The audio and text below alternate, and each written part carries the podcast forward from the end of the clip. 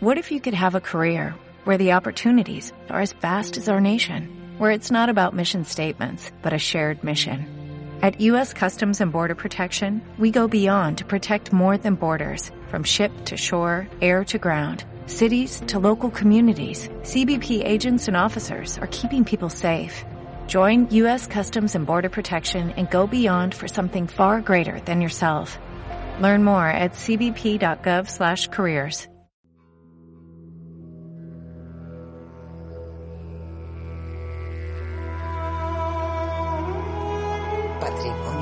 secreto.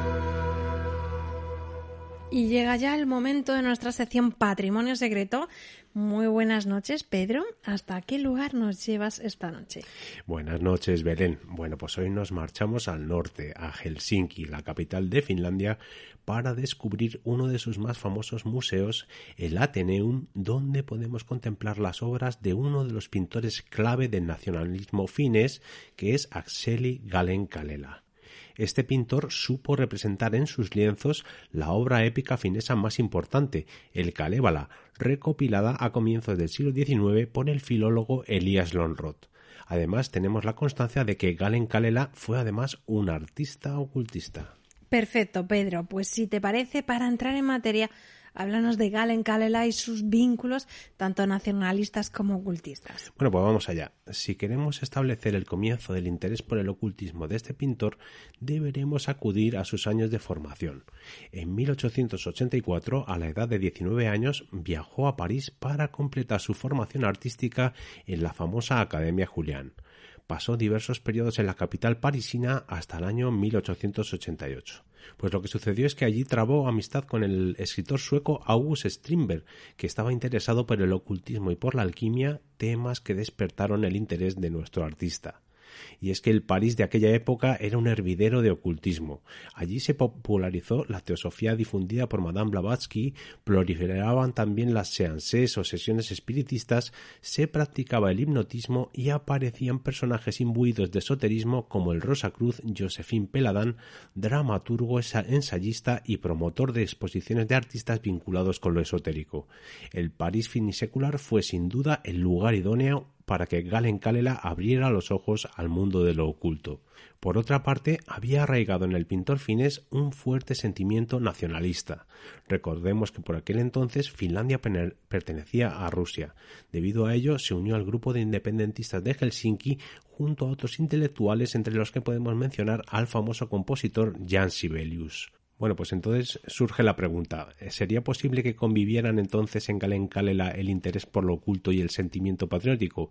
Pues efectivamente sí, y ello se plasma en su fascinación por el gran poema épico finlandés El Kalevala, prácticamente el documento fundacional del espíritu finés.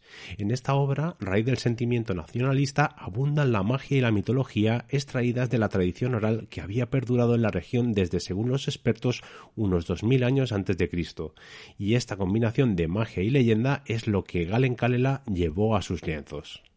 Entendido, Pedro. Pues si te parece, vamos ya al Museo Ateneum de Helsinki para ver qué obras de Galen Kalela eh, se encuentran allí.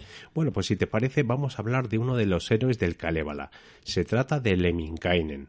Fue un héroe con poderes sobrenaturales, chamán y hechicero, cuya arma era el canto a través de la cual podía transmutar la arena en perlas.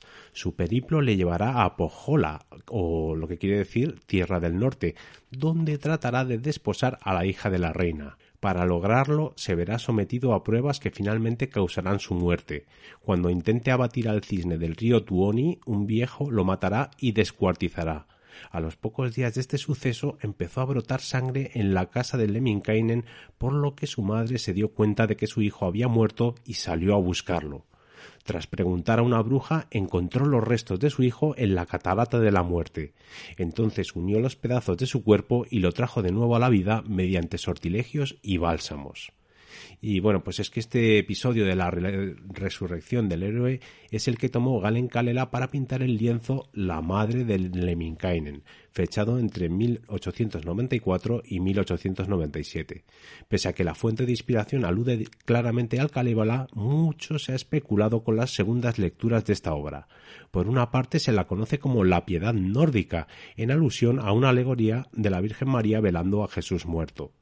Aun así, esta lectura podría tener una clave teosófica, como apunta la investigadora Nina Kokinen, puesto que en los textos de Madame Blavatsky y de Edward Sure se propone a Cristo como parte de una larga cadena de maestros iniciados, siempre de naturaleza humana y no divina. Así pues, este Lemminkainen podría ser una versión mortal de nuestro Jesús. Otra lectura del cuadro apunta al antiguo Egipto, en concreto al mito de Osiris, ya que dicha leyenda narra cómo Set da muerte a Osiris y lo descuartiza, tal y como sucede en el Kalevala. En este caso es su esposa Isis la que recompone el cuerpo y le devuelve la vida, al igual que la madre de Lemminkainen. Además, si nos fijamos en el pañuelo que ésta lleva en el cuadro, observamos que recuerda muchísimo a los tocados faraónicos. Esta segunda lectura concuerda también con el predicamento teosófico que pretende aunar en un solo corpus las enseñanzas de Oriente y Occidente. Desde luego, esta obra, además de ser muy impactante, está llena de claves ocultas, como muy bien le dedicaste un, capítulo, en, de un capítulo, un artículo en la revista Mistérica Secreta. Eso es, fue además concretamente en el número 5, por si nuestros oyentes están interesados, en la web de mistérica.net la pueden encontrar. pero creo que también hay otro cuadro en el Ateneum que hace referencia a un objeto mágico y que fue buscado incluso por los nazis. Así es, mira, se trata de del sampo, un elemento enigmático y esotérico donde los haya. Y es que no se sabe si se trata de un amuleto, un ídolo o una máquina, pero sí que su naturaleza es mágica y religiosa. La cuestión es que parece deliberada en la narración del Kalevala la intención de no revelar específicamente en qué consiste este extrañísimo objeto. Sí sabemos que para fabricarlo era preciso que fuera forjado en un horno y parece que era capaz de crear tanto grano como sal y monedas. Se ha pensado que podría ser algo parecido a una especie de, de molino. Entonces tenemos que Galen Kalela hizo su propia interpretación del tema. Así lo vemos, por ejemplo, en la obra titulada La Forja del Sampo del año 1893, donde representa unos herreros ante el horno mágico en el que se está fabricando este poderoso y misterioso objeto, pero sin llegar a mostrarlo. El caso es que el sampo se convirtió en un objeto de poder que trascendió la cultura finesa. Tanto es así que los nazis, como bien decías, en su cruzada por buscar objetos vinculados con la tradición mítica como el grial o el arca de la alianza, también enviaron un destacamento a Finlandia para buscar el sampo. Obviamente no encontraron nada. Y vamos ya con el último de los cuadros enigmáticos de Galen Kalela en el Museo Ateneón. ¿Qué historia nos cuenta esta obra? Bueno, pues vamos a hablar del llamado Tríptico de Aino, del año 1891. Se trata de otro tema del Kalevala que hace alusión a una contienda entre Joukanainen y Vainamoinen, en la que se dirime quién de los dos es el mejor músico.